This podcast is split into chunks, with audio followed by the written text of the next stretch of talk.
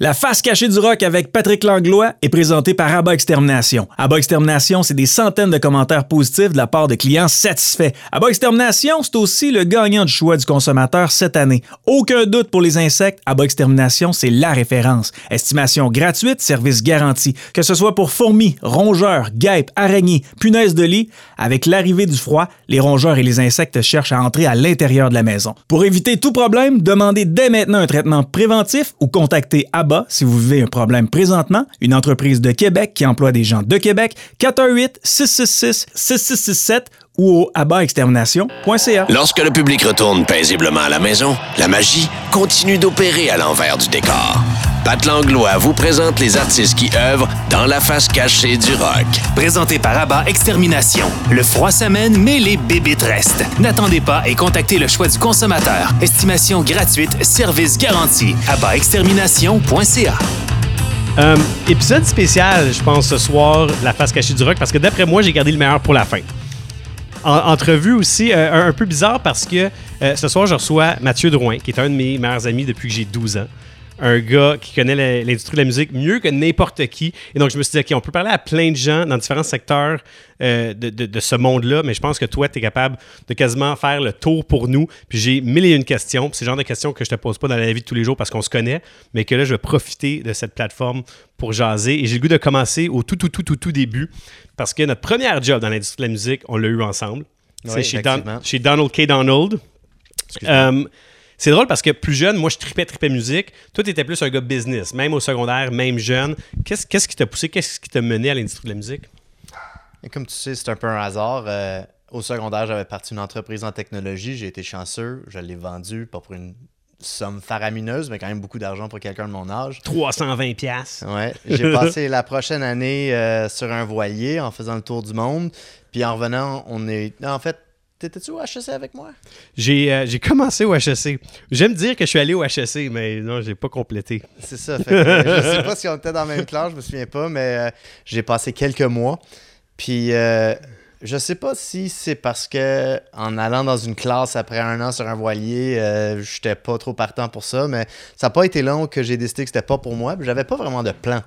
Et euh, un jour, euh, je suis sorti d'un examen, euh, en tout cas longue histoire, mais je m'étais comme engueulé un peu avec un prof sur un point.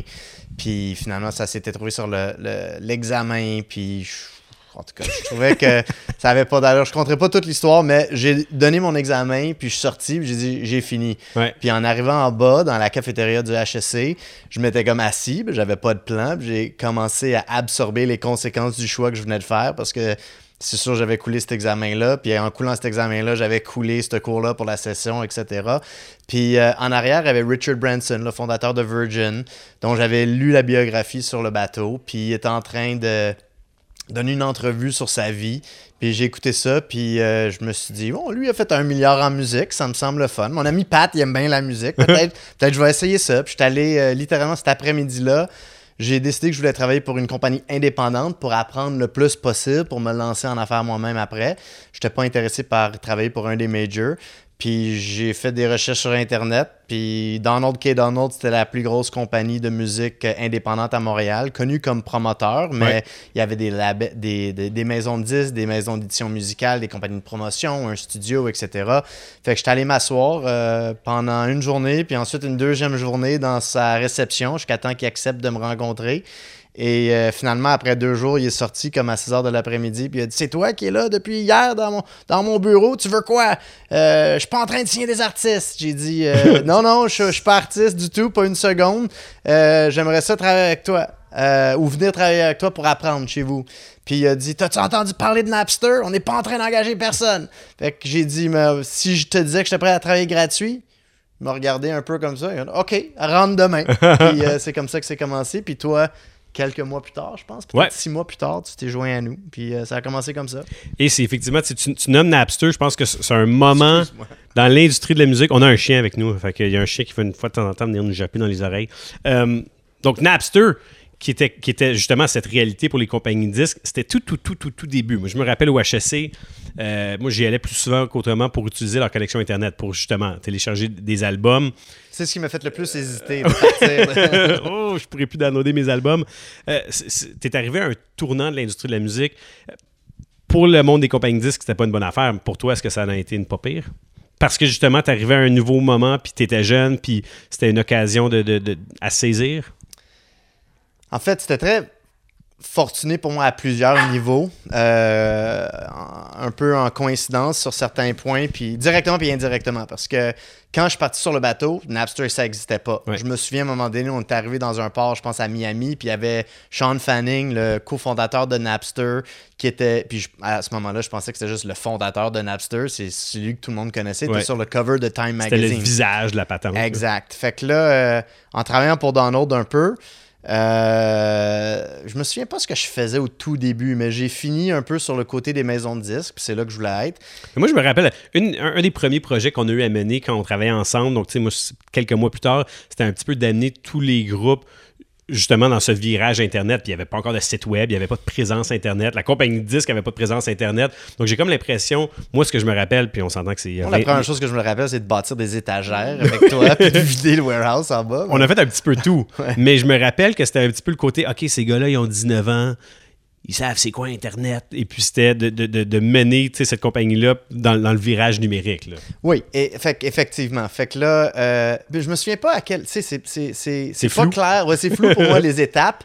Euh, c'est sûr qu'on on est monté assez vite. Euh, moi, je pense que je suis devenu président de la compagnie après trois ans en partant de stagiaire euh, à- pour devenir président. Puis je suis resté là un autre trois ans. Fait que tout s'est passé assez vite quand même. Mais je me souviens pas c'était exactement à quel moment, mais je me souviens que moi et toi, on voulait. Il y avait Simple Plan. Oui. Puis toi, tu voulais les signer. Je pense que c'était un peu comme ça. Il y avait Simple Plan puis Jack Johnson. Puis c'était deux artistes que toi, tu avais découverts. Puis on voulait que Donald les signe. Puis Ouais. Simple Plan, il était partant parce qu'on lui avait appris qu'il y avait des subventions quand même assez importantes Ouais. qu'il pouvait avoir. Puis ça, c'est une des choses qu'on a faites au début, c'est qu'on les a vraiment montées au point de vue subvention. Il y a vraiment, euh, il est- il- je pense qu'il est parti de 100 ou 200 000 par année de subventions à plusieurs millions par les efforts qu'on avait mis en place. Puis une des choses qu'on faisait, on avait signé Sum 41. En fait, Ouais. on les avait pas signés moi et toi, mais on avait réussi à aller chercher beaucoup de subventions. Puis il y avait Simple Plan. Euh, qu'on n'a pas pu signer, mais que tu voulais signer. Puis lui était partant, Donald, pour Ouais. cette, pa- parce qu'il y avait des subventions. Puis il y avait aussi Jack Johnson, qu'on avait la possibilité d'avoir pour le Canada. Puis il voulait pas parce, Parce que c'était trop cher. parce que qu'à 15 000 pour 5 albums, je pense, avec des options. Erreur juste, coûteuse. Juste au Canada, mais erreur coûteuse, effectivement. Puis, euh, fait que dans, c'est dans ce contexte-là qu'on a commencé à travailler sur le côté du- des labels.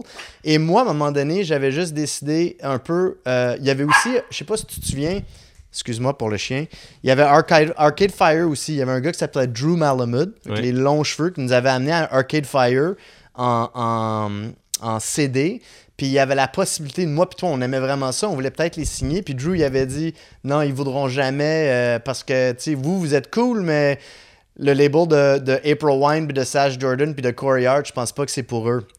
Fait qu'on avait commencé aussi de penser de partir des nouvelles étiquettes. Il y avait eu Last Gang. Arcade Fire. Puis dans toute cette optique-là, on a commencé à penser à la musique ou, ça, ça aurait l'air de quoi un label dans le monde digital? Puis à un moment donné, dans tout cet ordre d'événements-là, je me souviens, j'ai décidé que, écoute, Napster, c'est peut-être pas bon pour l'industrie, mais you can't put the, you know, the uh, genie back in the bottle. Tu peux pas mettre le dentifrice dans le tube. Exact. Alors, euh, j'avais juste, je pense qu'on était ensemble, même quand on a composé le courriel. J'ai envoyé un email à sean at napster.com en me disant je vais convaincre Donald par après, mais si on est capable, nous, c'était au moment où est-ce que Metallica était en train de les actionner, puis on était quand même la plus grosse boîte de musique indépendante au Canada. C'était pas significatif en termes de, de, de- de catalogue pour Napster, mais ça aurait été, point de vue PR, quelque chose que de dire oh, le- notre premier, le- un gros groupe de musique indépendant, un gros groupe de labels indépendants au Canada prêt à est prêt le- à nous licencier, puis eux, ils voulaient devenir légal. Et, euh, mais j'avais mal écrit le nom de Sean Fanning. Je l'ai écrit S-E-A-N à la place de S-H-A-W-N. Puis j'ai eu son partenaire, à ce moment-là complètement inconnu, Sean Parker, qui est devenu le fondateur président de Facebook. Et, euh, Qui est Justin Timberlake dans The Social Network. Exact. Puis, euh, fait que quand je dis que ça a été fortuné, pour moi, Napster, entre autres, ça, c'est une relation que j'ai développée à travers des décennies par après. Puis il y a eu beaucoup d'opportunités pour moi à cause de ça. Puis c'est un très bon gars, pas comme dans le film. C'est vraiment pas le- un- une représentation fidèle du de la personne. Mais euh, là, j'ai perdu le fil de mes idées. Mais est-ce que c'était. Ah, fait, fait même à ce moment-là, tu sais, fait que ça n'a pas marché parce que Donald n'a pas voulu, même si Sean avait voulu. Mais une des choses vraiment importantes à, à reconnaître, puis maintenant les labels, ils le reconnaissent. Mhm. Mais à ce moment-là, en 2000-2001, la majorité, en moyenne, les, les euh, per household, qu'on dit en, en anglais, ils dépensaient autour de 40 dollars par année en musique. Par année. Par année. Fait à peu près deux CD en moyenne aux États-Unis. Moi, je dépensais un petit peu plus. Oui, mais en moyenne, t'étais pas la moyenne, t'as jamais été dans la moyenne. Et de l'autre côté, il y avait la production du disque comme tel, qui coûtait entre 10 et 20% du prix de vente du label au détaillant, puis la distribution, qui coûtait cher. Euh, tu payais un distributeur, tu avais aussi besoin de- de- d'envoyer ça en camion à travers le pays.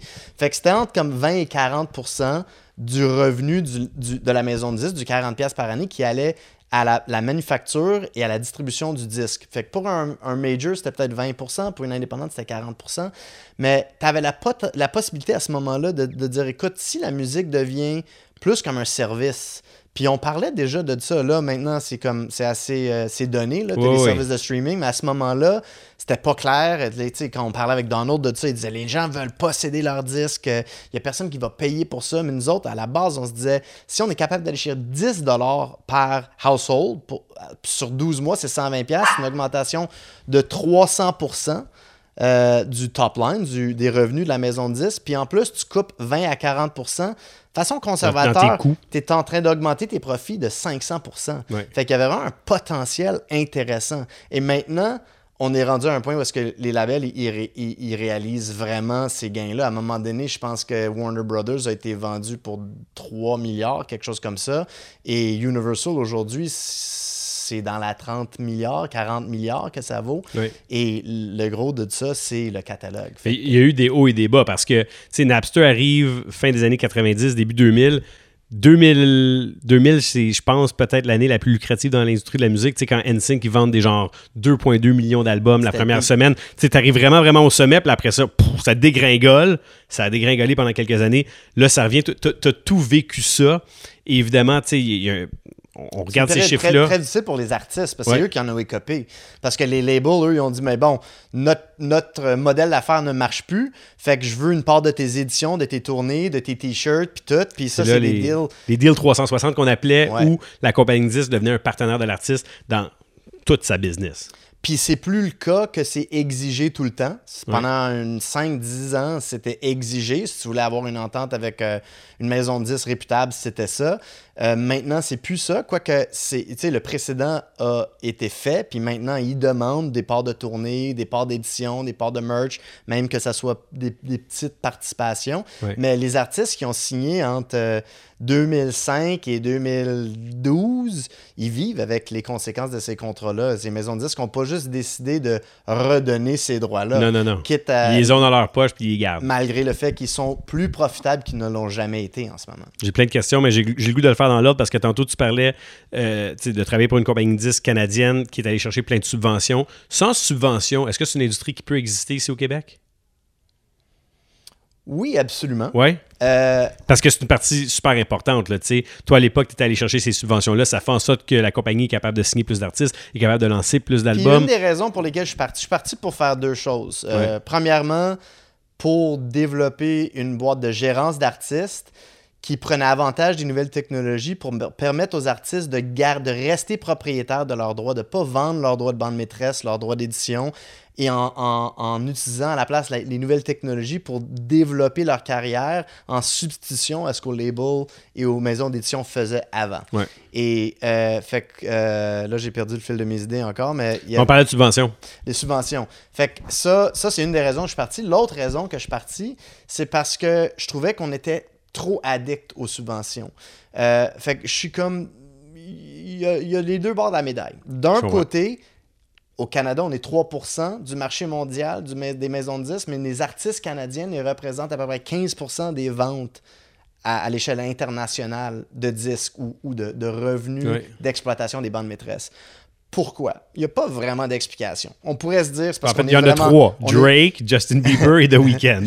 mais on pourrait dire parce qu'on est mais même avant eux c'était, déjà le cas. Fait qu'on peut dire on peut dire qu'on est vraiment juste très talentueux. Eux on peut se dire ou on peut se dire il y a peut-être une anomalie ici qui fait en sorte que et je pense que c'est vrai de dire que des artistes, tu sais, t'es jeune, t'as des rêves, des ambitions, puis là, la vraie vie commence, t'es plus chez tes parents, tu te maries, t'as des enfants, il faut que tu abandonnes à un moment donné ton, ton rêve d'être rockstar. Mais Ouais. au Canada, je pense qu'il y a des artistes, puis on les, on les voit, tu les connais, jusqu'à dans la trentaine, mariés, des enfants qui, qui se Continue. donnent encore. Puis parce qu'il y a des subventions qui les permettent au moins de survivre. Et je pense que donc, il y a des artistes talentueux qui, autant aux États-Unis, mais qui abandonnent plutôt leur Mm. rêve parce qu'il n'y a pas de mécanisme qui les permet de poursuivre jusqu'au succès. Fait que dans ce sens-là, les subventions sont peut-être très bonnes, très avantageuses. De l'autre côté, euh, la raison pourquoi je suis parti, puis tu l'as vécu aussi avec Donald, je l'adore, Donald, c'est comme un deuxième père pour moi, il est génial, il- on, on lui doit beaucoup de choses, euh, point de vue de l'industrie de la musique au euh, dans le monde entier, mais lui, si t'étais pas capable d'avoir une subvention pour le faire, il le faisait pas. Fait qu'à la place de dire c'est quoi le meilleur plan pour développer cet artiste-là, puis ensuite de se poser la question comment on pourrait faire que- qu'est-ce qu'on peut faire subventionner dans ce plan-là? Ouais, ouais, ouais. on fait qu'est-ce qu'on peut faire subventionner C'est ça le qu'on va plan. faire.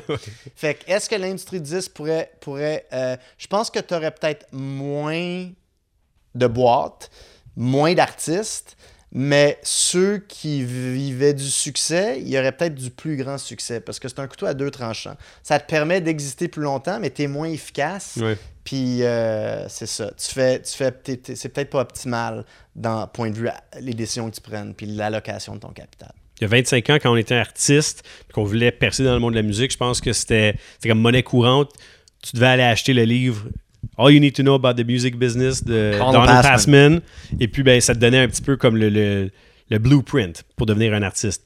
Aujourd'hui, ben, j'imagine que pas- tu jettes pas tout euh, aux poubelles, mais ça a vraiment changé. Là. Le blueprint vers le succès aujourd'hui, je pense pas que Donald Passman il parlait de TikTok. Là. Non, mais encore là, ça se divise en deux, en deux, en, euh, la réponse en deux parties, je pense. Euh, moi, j'ai lu ce livre-là, comme tu sais, et plein d'autres. Puis moi, j'étais jamais un gars de musique. C'était pas moi en studio qui, ouais. avec mes opinions, qui faisait la différence. C'était vraiment en comprenant la structure de l'industrie, où est-ce que l'argent se faisait, comment elle se distribuait et comment optimiser ces ententes-là pour récupérer le maximum d'argent possible. Puis ça, toute cette structure-là, peut-être qu'elle devrait être adaptée à la nouvelle réalité, mais le- le- les lois sur le copyright, euh, sur les droits d'auteur, euh, toute les, la structure des contrats et la nature des droits et les, la, la législation qui gouverne tout ça, ça n'a pas changé. Fait que ça, c'est, très pareil. Ce qui est différent, c'est euh, l'évolution. Écoute, avant, pourquoi tu avais besoin d'un label? Tu avais besoin d'une maison de disques pour payer l'enregistrement, qui coûtait très cher. Il Ouais. fallait que tu ailles dans un studio professionnel. C'est pas quelque chose que tu pouvais faire point de vue qualité compétitif tout seul chez vous. Non. Fait que tu avais besoin d'argent, des années de salaire d'une personne moyenne pour enregistrer ton disque. Ça, c'est plus le cas aujourd'hui. Puis là, euh, d'un côté, c'est rendu plus cher, faire du marketing dans les, euh, dans les pistes traditionnelles, comme euh, aller à la radio commerciale. Ouais. Mais de l'autre côté, tu as beaucoup d'autres avenues, les médias sociaux, TikTok, etc., qui te permettent potentiellement de développer une carrière peut-être moins grande, peut-être euh, de manière plus organique, mais sans avoir besoin d'avoir recours à tout cet argent-là. Fait que ça fait qu'il y a de moins en moins de superstars, mais il y a une classe moyenne d'artistes qui est de plus en plus grande. Puis pendant longtemps, on a parlé de ce potentiel-là, on ne l'a pas vu se réaliser. Mais là, c'est en train de se réaliser. Il y a beaucoup d'artistes qui sont capables de gagner 50, 100 000 par année. Euh, tu vas jamais en entendre parler, mais si tu regardes les chiffres, tu vois que ces gens, euh, ces gens-là existent. Fait que ça l'a changé. C'est les, les- la capacité d'enregistrer toi-même, mais surtout les méthodologies de développement de carrière et de marketing. Il y a beaucoup de pistes qui se sont ouvertes qui n'existaient pas avant. beaucoup de, beaucoup de différentes sources de revenus également, que autrefois, on dirait qu'on crachait un petit peu, tu sais, en tant qu'artiste, là, tu voulais pas avoir des commanditaires. Là, aujourd'hui, euh, un artiste peut quasiment pas survivre sans commanditaire. Tu vas partir en tournée, puis oui, tu vas peut-être te faire payer avec tes ventes de billets, mais si tu joues dans une salle qui est comme 500-600 personnes, c'est pas super lucratif, mais si la tournée est présentée par Samsung ou peu importe la compagnie, là, soudainement, ça devient intéressant. c'est quelque chose que j'ai toujours regretté parce que moi j'ai toujours travaillé avec des artistes plutôt indépendants Ouais. euh, de nature et du indie rock, euh, le type de musique. Puis c'est du monde qui ont. J'ai comme arrêté de m'investir dans ça parce qu'ils disaient non souvent, Ouais. peu importe le montant. Mais c'est certain, euh, moi je peux penser à un exemple où est-ce qu'on s'est fait offrir quasiment un, demi, un million et demi de dollars pour une tournée nord-américaine euh, où est-ce qu'on faisait du 15 000 piastres par soir. C'est quand même pas rien, mais quand tu multiplies le nombre de spectacles que tu obligé de faire, puis sur le 15 000, tu obligé de payer tes billets d'avion, les autobus, oui. le crew. Fait que ça aurait été très intéressant. Et c'est certain que c'est une. c'est- Il y avait des commanditaires avant, mais c'est rendu vraiment très, très lucratif. Au point où est-ce que quand tu es Taylor Swift, c'est juste. euh, C'est une source de revenus additionnels, mais pour beaucoup d'artistes, puis c'est pas nécessairement que tu as une bannière derrière toi sur la tournée, mais tu fais des activations qui appellent avec des brands autour de la tournée. Ça peut prendre différentes formes. Ça peut être euh, une série de posts sur TikTok ou sur Instagram euh, où est-ce que tu vas visiter, euh, je me souviens d'un, où est-ce qu'on on allait visiter des, des, des, des, breweries de Jack Daniels. Puis les artistes allaient juste visiter, ils faisaient des enregistrements de leur visite, puis ils postaient ça. Puis ça, ça, ça leur méritait une, somme importante. Fait que c'est pas nécessairement un commentaire de tournée, mais des activations avec des brands que tu peux faire. Ouais. Et oui, effectivement, c'est rendu une source de revenus vraiment importante. sans dévoiler à- à- avec qui tu as eu ce deal-là, je trouve que c'est quand même important de revenir parce que oui, tu as été président donc, de Donald K. Donald. Tu as quitté et tu t'es mis à travailler avec des bands qu'on connaît quand même bien, Metric, Half Moon Run. Dans, dans quel ordre ça s'est fait, ça encore, quand tu as quitté? Euh, euh, je, je, je suis obligé d'y penser. Ouais. Ah, Parce que parce que c'était pas comme ces artistes-là, ils ont travaillé aussi à l'intérieur du groupe Ouais. Donald K. Donald, mais c'était Metric en premier. Euh, puis avec Parker, on a mis en place un plan pour comment on pourrait commercialiser cet artiste-là sans, lab- sans C'est label. Ça, c'était avant Facebook, c'était dans le temps de MySpace. Puis notre philosophie à ce moment-là, c'était vraiment si, si on, on garde tous les droits, on peut essentiellement donner la musique, arrêter de lutter contre on nous vole notre musique, mais donner la musique pour essayer de répandre euh, la base de fans, puis grossir un- un- une audience, puis ensuite monétiser les autres facettes de leur carrière, dont la tournée, etc. Ouais. Et ça a commencé avec ça. Ensuite, euh, j'ai commencé à consulter avec les gérants de Radiohead, qui, eux, étaient à l'autre bord, à l'autre bout du spectrum. Ils sortaient du, du ils, avaient été, ils, ont grandi dans le major label system, puis ils sortaient. Ouais. Et ils ont commencé à faire ça tout seul. Et on- je suis devenu ami avec les gérants de, de, de- de cet artiste-là. Euh, ensuite, il y a Avec- eu- Mais avec Metric, vous l'avez fait finalement. oui, Eux- on, on a, on a été un des. C'était le premier groupe aux États-Unis à avoir leur premier hit radio sans label, euh, à la radio commerciale. Euh, le premier top 10, mettons, à la radio commerciale aux États-Unis. Et ils ont vendu quasiment un million d'albums sur cet album-là. Euh, ça, c'était avant le streaming. Et ils sont partis de faire, euh, tu sais, en- au Canada, du 1000 personnes, aux États-Unis, du 500, puis rien ailleurs, à euh, faire du ACC à Toronto, puis à tourner partout dans le monde. Euh, fait que c'était quand même, euh, c'était un succès. Mais Dans, la pyramide des choses, tu es un groupe de musique, tu as pas mal plus besoin d'un bon gérant qu'une- d'une compagnie disque aujourd'hui. je pense à, à ma réponse, parce que si je dis oui, il y a du monde qui vont pas être d'accord avec moi, qui vont être fâchés Non, mais, contre moi. mais- dans cet exemple-là, c'est assez clair. Tu as un, t'as un gérant qui. met- mettons que mettons qu'avec un gérant compétent et ça prend des relations puis des, ça prend parce que ça prend une certaine euh, en anglais on dirait polymath tu as besoin d'une diversité de connaissances et de capacités Mhm. mais en principe un gérant est capable de faire aujourd'hui au bénéfice de l'artiste beaucoup de choses qui n'auraient pas été possibles avant, ce qui permet à l'artiste de conserver ses droits et de peut-être attendre plus longtemps pour réaliser des gains financiers, mais vraiment, vraiment en bénéficier à la fin de sa carrière après 10-15 ans. C'est là que tu commences vraiment à avoir les bénéfices.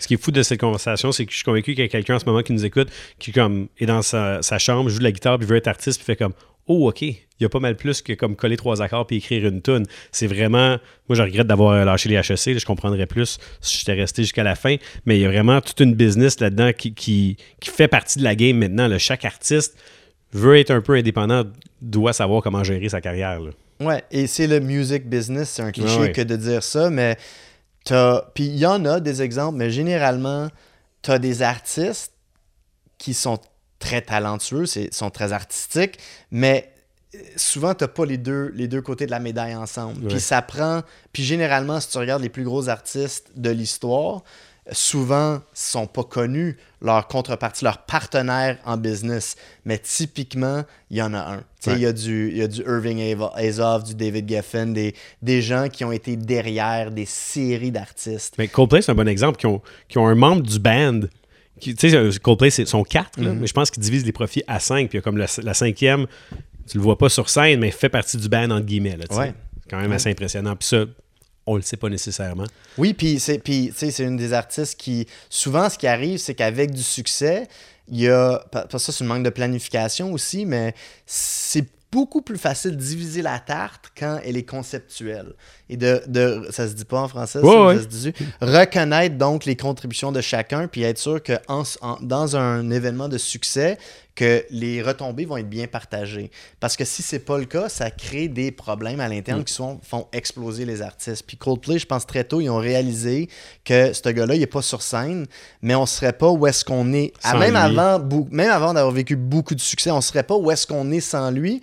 Puis à travers les années, ils ont réalisé qu'il les a vraiment guidés, ils les a aidés à non seulement grandir leur carrière, mais en, en retenir le plus des bénéfices possibles. Et c'est c'est un problème pour des gérants. Je sais que beaucoup de gérants sont, sont d'accord avec ce sentiment-là que Qui aimerait ça être un membre du groupe, entre guillemets. mais il y a une expression en gérant, c'est first to get fired, last to get paid. Tu sais, que Ouais. tu, tu, tu, tu contribues à. Parce que la- le modèle d'affaires en, en gérance, souvent, c'est que tu prends une part des revenus. Mais alors que l'artiste est propriétaire, lui, de ce qu'il crée, toi, tu ne l'es pas, puis tu peux te faire renvoyer n'importe quand. Fait que tu travailles beaucoup, beaucoup, tu investis beaucoup de ton temps, de ton énergie, de ta, ta- ta créativité dans la, la création d'une entreprise que tu ne possèdes pas. Et, euh, et souvent aussi, ce qui arrive, c'est des artistes, il y a beaucoup d'exemples de ça. Des artistes, ils, ils commencent à connaître du succès. Là, ils voient la personne qui prend 20%, ça leur semble faramineux comme somme absolue, Ouais. ne reconnaissant pas la, la contribution de cette personne-là. Ils vont le renvoyer, puis ils vont engager leur propre. euh, euh, ils vont engager un staff member, essentiellement. Ouais, quelqu'un- à salaire. À salaire. Bruno Mars le fait. On va voir qu'est-ce qui arrive euh, de son côté aussi. Mais il y a des, beaucoup d'exemples d'artistes qui ont fait ça aussi. Ils Mais un Bruno Mars peut dire Hey, toi, je vais te payer 500 000 par année, c'est de l'argent en maudit. Mhm. Voici ce que tu fais. Mais effectivement, si je fais 20 millions, j'ai pas besoin de donner 15 là. Non, puis Linkin Park, à un moment donné, euh, j'avais été approché par eux, euh, à- ça fait plusieurs années, mais ils voulaient faire la même chose. Ils voulaient se bâtir une, une maison de gérance qui allait leur appartenir, puis ils m'avaient, ils m'avaient pas offert la job, mais ils m'avaient demandé de venir interviewer pour ça. Puis, puis moi, j'ai, décliné pour plusieurs raisons, mais c'était, c'était leur objectif. Puis à date, là, je peux pas passer à un exemple où est-ce que ça l'a marché. Ça veut pas dire que ça va pas marcher, mais... On parlait d'être propriétaire de ses droits musicaux, puis je pense qu'il y, a- comme quelques exemples qui, qui- qui frappent l'imaginaire ces jours-ci. Un, c'est Taylor Swift qui est allé réenregistrer tous ses albums, ou en tout cas qui est en train de le faire. Question d'être propriétaire de ces fameuses bandes maîtresses-là. Mais l'autre côté de la médaille, il y a plein d'artistes qui vendent ces catalogues-là, puis sont comme, hey, moi je suis propriétaire. Un Justin Bieber, un Bruce Springsteen, un euh, One Republic, par exemple, qui disent, OK, nous on vend ça de 200 millions de dollars. Pendant ce temps-là, Taylor Swift a fait tout pour les ravoir. Qui, qui a raison dans, dans- dans- dans ces mathématiques-là? Mon avis, Taylor Swift. Ouais. Oui, vraiment. Euh, c'est juste pour. Encore une fois, c'est pas universellement vrai. Mais souvent, les artistes, ce qui fait qu'ils sont extrêmement créatifs et des bons artistes, ça vient au dépend d'une certaine logique en affaires. Euh, je ne vais pas être euh, populaire pour avoir dit ça, mais c'est mon expérience. Puis en même temps, moi, je ne suis. J'ai pas. I don't have a musical bone in Non, my non, body. c'est ça. Je- À, à chacun son talent. Là. Ex- Exact. Il y en a qui sont bons pour écrire de la et il y en musique. a, il y a des exemples d'artistes qui ont vraiment qui ont les deux, mais c'est très très rare. Fait que juste en édition musicale, moi je me suis souvent battu avec mes artistes parce qu'on a bâti, mettons, leur carrière euh, sans label, sans maison de disque, euh, pardon, sans maison d'édition musicale. Des fois parce qu'il n'y avait pas d'option, il n'y a personne qui voulait les signer. Puis là, ils commencent à connaître du succès. Puis un Universal qui arrive, dit Hey, je vais te donner un million pour des, é- éditions. Puis c'est une avance. Il va y avoir des royautés en plus quand tu vas récupérer ça. Puis eux sont vraiment partants parce Une, que. une avance, c'est donc, je te donne un million, puis quand tu vas avoir gagné ce million-là, avec, disons, des placements de tes, de tes chansons dans des émissions de télé, dans des films, ben là, à partir de là, Mais peux... c'est c'est à ça que je m'en viens. Parce Ouais. qu'ils ils voient un million. Mais Ouais. c'est quoi le 1 million? À la base, avant que tu acceptes cette entente-là, toi, tu es détenteur de 100% de tes droits. Ouais. Puis là, eux, ils vont te prendre 25 à 50% de tes droits. Puis en échange de ça, ils vont même pas te les acheter. Ils vont te payer te une, une avance contre l'apport qui va te rester. Fait que tu me donnes 25 à 50% puis je vais te donner un million contre le 50% qui va te rester. Puis une fois que ton 50% il va avoir généré un million, tu vas en avoir encore plus. Pour Si moi, ça fait pas de sens, Ben, en ça, fait, parce que tu es en train de vendre. S'ils t'offrent ça, c'est parce qu'ils sont assez confiants que l'argent qui va venir dans les années à suivre Va les rembourser. va les rembourser puis ils vont gagner Et sur leur si côté. toi t'acceptes, c'est que toi t'es pas confiant que tu vas ou, continuer à. ou que t'es pas vraiment en train de comprendre le modèle d'affaires ou l'entente que tu es en train de signer. Puis tu vois un million, tu dis j'ai jamais eu plus que 50 000 pièces dans une année. Un million, je le prends, c'est 20 ans de ouais. ce que j'ai fait l'année passée, je le veux. Et, et- fait que sur la vente de catalogue, euh, je pense que c'est semblable. Il y a, il y a des bonnes raisons. Tu as des artistes qui ont 70 ans, puis tu sais, je pense, euh, il y a quel âge euh, Bruce Springsteen? Euh, il- Entre 60 et 80, 70 et 80, je pense ouais. début de la 70, il vient de vendre 500 millions ses droits. Pourquoi? Est-ce que c'était intelligent ou non? Il y a deux bonnes raisons pour le faire. Je suis vieux, je serai pas là pendant les 50 prochaines années ou les 20 prochaines années. Je veux l'argent maintenant. Et c'est souvent pour simplifier leurs affaires, pour pas créer de problème avec leurs enfants. Ouais, puis ensuite de ça, si c'est les enfants euh, qui gardent ça, faut que tu aies confiance que eux vont être capables de gérer ton catalogue musical. Mhm. Et fait est-ce que est-ce qui a raison, ceux qui achètent ou ceux qui vendent?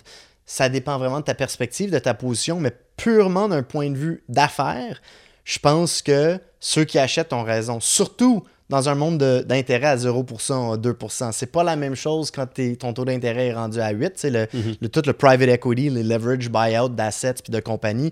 Euh, je pense qu'on va voir que ça va changer beaucoup dans la décennie à suivre parce qu'il y a vraiment eu un changement fondamental du de l'environnement économique. Mais dans ce monde-là, c'est sûr ça faisait du sens pour eux d'acheter ces catalogues-là. C'est une business très, très bonne.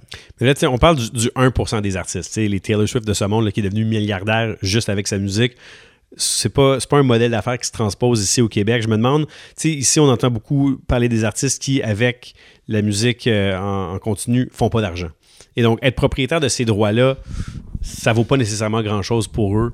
Euh, je suis curieux de savoir, oui, le 1%, c'est une conversation intéressante, mais pour les autres, là, être propriétaire de ses droits versus être capable de partir en tournée puis faire des shows, c'est là où ils vont, vont Mais faire la- même là, je suis pas d'accord. Non? Non. Euh, puis, il y a beaucoup de façons de répondre à cette question-là, puis c'est une longue discussion, mais à la base, je pense que l'erreur le plus fréquent que les gens font, tu- quand tu vois des artistes, un, euh, je sais pas, euh, un Kevin Parent, Mhm. Qui a, qui, c'est peut-être pas le meilleur exemple parce qu'il est plus tellement actif, mais c'est un gars qui a vendu des millions d'albums, puis a aussi vécu la transition au streaming, puis il était vraiment pas fan du streaming.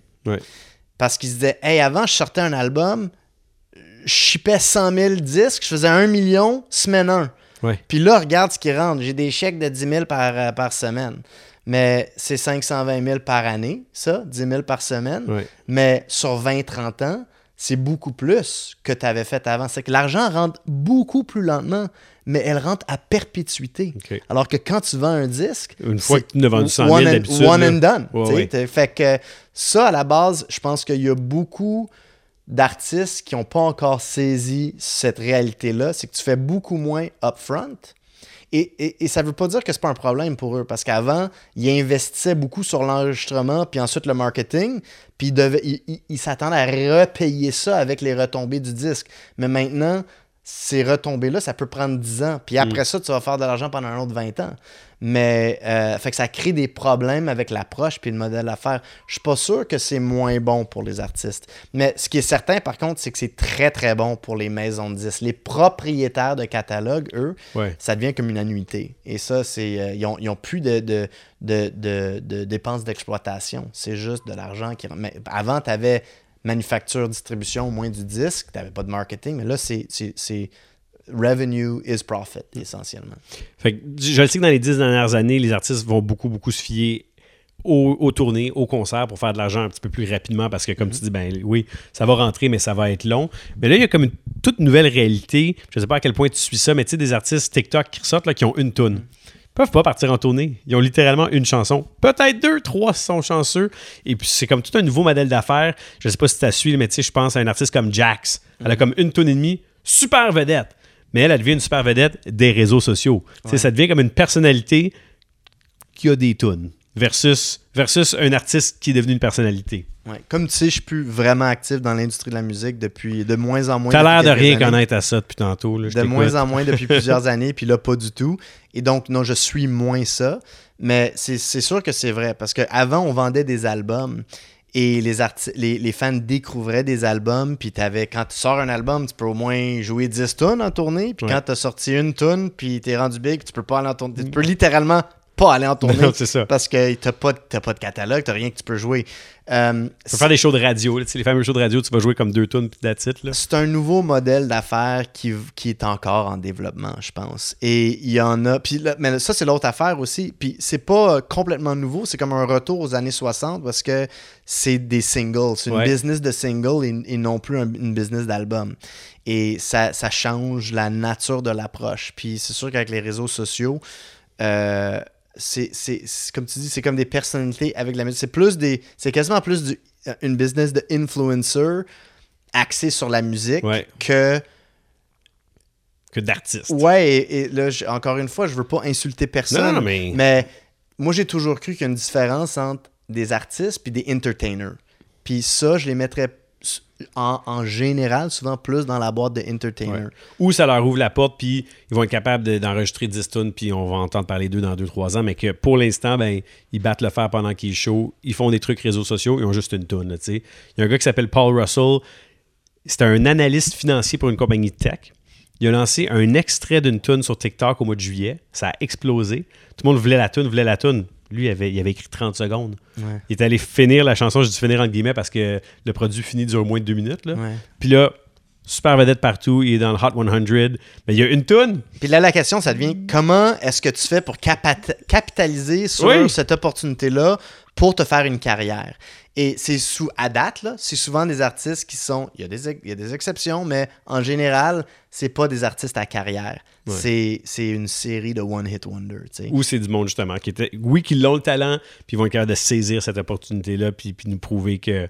C'est ça. Ça- Et, comme, et comment tu le fais sans te brûler? Tu sais, comme. Soudainement, ce qui va arriver, c'est qu'il va y avoir plein de labels qui vont se présenter, ils vont t'offrir des millions de dollars. Je vais te mettre avec des écrivains, avec des producers, on va te mettre avec Greg Rubin, on va faire un Ouais. album. euh, puis c'est comme. Ah! puis tu as l'impression qu'il faut que tu agisses là. Et est-ce que ça va adonner? C'est sûr que eux, ils n'ont pas les mêmes intérêts que toi non plus. C'est ça le- le- un des gros problèmes de l'industrie du disque ou de l'industrie de la musique traditionnelle, c'est qu'il n'y a pas un alignement d'intérêt à long terme entre l'artiste, à part l'artiste puis le gérant, dans la mesure où ils restent ensemble, et tous les, lint- les- les partenaires. Euh, puis d'autant plus que tu fais un deal avec une maison de disque, un autre deal avec une maison d'édition, un autre deal avec un merchandiser, un autre deal avec un, un- une, euh, un promoteur de tournée.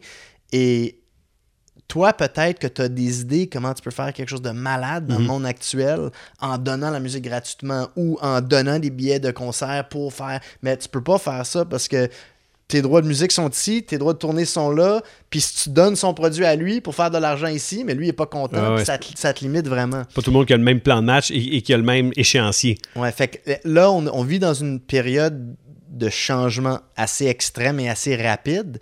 Et les changements, ça crée des problèmes, mais ça crée aussi des opportunités. Mais afin de pouvoir saisir ces opportunités-là, il faut que tu sois capable d'être flexible puis de t'adapter à la réalité changeante à tous les jours. Et c'est une des vra- vraiment une des raisons à la base pour qu'on a décidé, avec les artistes avec qui on a travaillé, de ne pas vendre les droits pour que l'artiste demeure propriétaire de tout, pas juste pour faire plus d'argent. Parce qu'en en même temps, les artistes, c'est quoi leur but? Oui, de l'argent, mais pas nécessairement juste ça, et peut-être pas en priorité ça. Ouais. Être moins gros comme artiste, mais faire plus d'argent, je suis pas sûr que tous les artistes feraient ce trade-off-là si tu leur expliques clairement c'est quoi. Donc, euh, ça, c'est sûr que euh, ça peut être problématique si tu fais des choix qui te permettent de, de faire plus d'argent, mais, mais, mais pas de, de grandir assez. Tu viens de dire quelque chose qui est la prémisse de ma dernière question. Parce que oui, on est dans un, un- un- un moment de l'industrie de la musique où il y a des gros, gros, gros changements. Toi, tu as vécu plein d'époques, ben, jeune en tant que fan. Ensuite, 1999, on a commencé chez Donald K. Donald. On, on a vu les hauts et les bas. Euh, l'industrie de la musique, aujourd'hui, en 2023, se porte comment par- comparativement aux, aux différentes époques que tu as connues? J- Très bien. Ouais. Ouais. Je, euh, je veux dire, euh, Très Pas pour tout le monde, tu sais. C'est sûr que pour- ça a pour- changé, pour- mais Pour, pour les compagnies, ouais. très, très, très, très bien. pour les fans, très, très, très, très bien. Pour les artistes, c'est pas encore clair. C'est ça. Puis il y a des gagnants et des perdants. C'est sûr que moi, je ris souvent, le monde me dit pourquoi tu sors de l'industrie de la musique, tu t'es rendu très loin, puis, puis j'en j'ai comme choisi le pire moment pour rentrer, puis le pire moment pour sortir. Parce que si j'avais encore la passion pour ça, puis je décidais de rester, il y a beaucoup plus d'argent à faire et c'est beaucoup plus facile de le faire. Et, euh, et pour, pour les détenteurs de droits. Pour les artistes, c'est moins clair. Je t'ai dit que tu as comme une classe moyenne d'artistes Ouais. tantôt, mais c'est peut-être pas la bonne façon de le dire. Tu as de moins en moins d'artistes très internationaux qui deviennent des Ouais, milliardaires. le que- 1%, là, les Drake de ce monde, les Ed Sheeran le de ce monde. 0.1% même, Ouais. tu sais. Et ensuite, tu as une long tail, qu'on dit en anglais, d'artistes qui sont capables de vivre une vie de classe moyenne. Mais c'est vraiment l'autre extrémité de la courbe d'artistes. Puis au milieu, t'en as comme plus. Regarde ceux qui sont en tournée. T'as pu- C'est c'est des legacy artists, surtout. T'as t'as- c'est- t'as- pas énormément de nouveaux artistes qui sont capables d'aller remplir des stades Non. il manque le milieu. Et je pense que ça va se régler, ce, ce problème-là. À l'instant même, je trouve que l'industrie elle-même est, est en très, très bonne santé, mais la place des artistes, elle n'est pas encore claire. Il y a des gagnants puis des perdants. Puis malheureusement, comme souvent, Oui. ou comme a été l'historique de l'industrie du- de la musique, euh, les artistes sont pas toujours les mieux traités, puis il reste que c'est encore le cas pas qu'ils sont maltraités, mais que c'est pas eux. qui- en- en- tout, le monde est tout le monde est rendu au point où est-ce que de- depuis les 20 dernières années, sont passés d'une très mauvaise situation à une très bonne, sauf pas tous les artistes. Ouais. C'est pas encore clair. J'ai menti, j'avais une dernière, dernière question. Parce que j'ai dit, en tant que fan, je pense que c'est une époque où- de la musique où on est bien servi, sauf à un égard, c'est les billets de spectacle. Est-ce que, d'après toi, il va y avoir un retour du balancier? Ça a comme quasi aucun bon sens, là, qu'aller voir un show, ça coûte 300$. piastres. C'est ridicule. Euh, Puis il y en a, il y a, tu sais, il y a des artistes Radiohead, Pearl Jam, il y en a qui pourraient charger beaucoup plus cher, qui, Mhm. qui choisissent de ne pas le faire. Puis là, y a, moi j'ai une fille de 10 ans qui veut absolument aller voir Taylor Swift. Je me compte très chanceux d'avoir des amis dans l'industrie. Et d'avoir deux reins, tu peux en vendre un. qui peut, qui peut me donner des billets parce que c'est c'est du, c'est du. En moyenne, aux États-Unis, les familles dépensent 1000 dollars par personne qui vont au spectacle, au-dessus de 1000 dollars. Fait que quand tu penses à- au revenu moyen d'une famille, avant taxe, puis qui dépense même juste à deux personnes 2000 pièces sur un spectacle, ça n'a pas de sens. Je trouve quasiment ça, quasiment ça abusif du point de vue de, de Taylor Swift. tu sais. Euh, Est-ce que il- Mais ça- tu dis, elle, là, moi, je me- une couple d'années, j'avais des billets pour Adèle, puis j'ai fait. c'est pas juste elle, mais fait, attends deux secondes, là. C'est 300 quelques piastres. On n'a pas encore payé la gardienne, on n'a pas soupé, on n'a pas de parking. Moi, je dis qu'on on vend les billets, puis regarde, on va rester à la maison, on va mettre le DVD, ouais. on va s'ouvrir une bonne bouteille de vin, puis ça va être ça, là. Ouais. Mais puis tu vois, Taylor Swift elle vient d'investir 20 millions sur un, un- un- un film de son concert. Puis c'était le numéro un au box-office. A battu euh, Martin Scorsese avec Ouais. son film de 200 millions la première semaine. Fait que, excuse. fait que, euh, mais est-ce qu'il va y avoir un retour de la, de la, euh, de la médaille, un, un retour du retour du balancier? Je sais pas, mais je sais qu'il y a un problème quand euh, Michael Rapino, le président CEO de Live Nation, c'est comme le CEO, le troisième mieux payé aux États-Unis, plus que le président de Microsoft, puis le, pré- tu sais, c'est- il fait du 135 millions par année. Euh, Ouais. Il y a de la place pour un ajustement, je pense. Je pense que oui. Hey, merci, ça a été vraiment fascinant. On pourrait continuer, mais euh, t'es un gars de fait que retourne au travail. Merci. T'as trippé sur le podcast La face cachée du rock? Tu veux un rappel? Dirige-toi sur l'application le blvd.fm, Spotify, Apple Podcasts et YouTube pour plus de contenu de podcasts de Boulevard 1021. La face cachée du rock. Présenté par Abba Extermination. Le froid s'amène, mais les bébites restent. N'attendez pas et contactez le choix du consommateur. Estimation gratuite, service garanti. AbbaExtermination.ca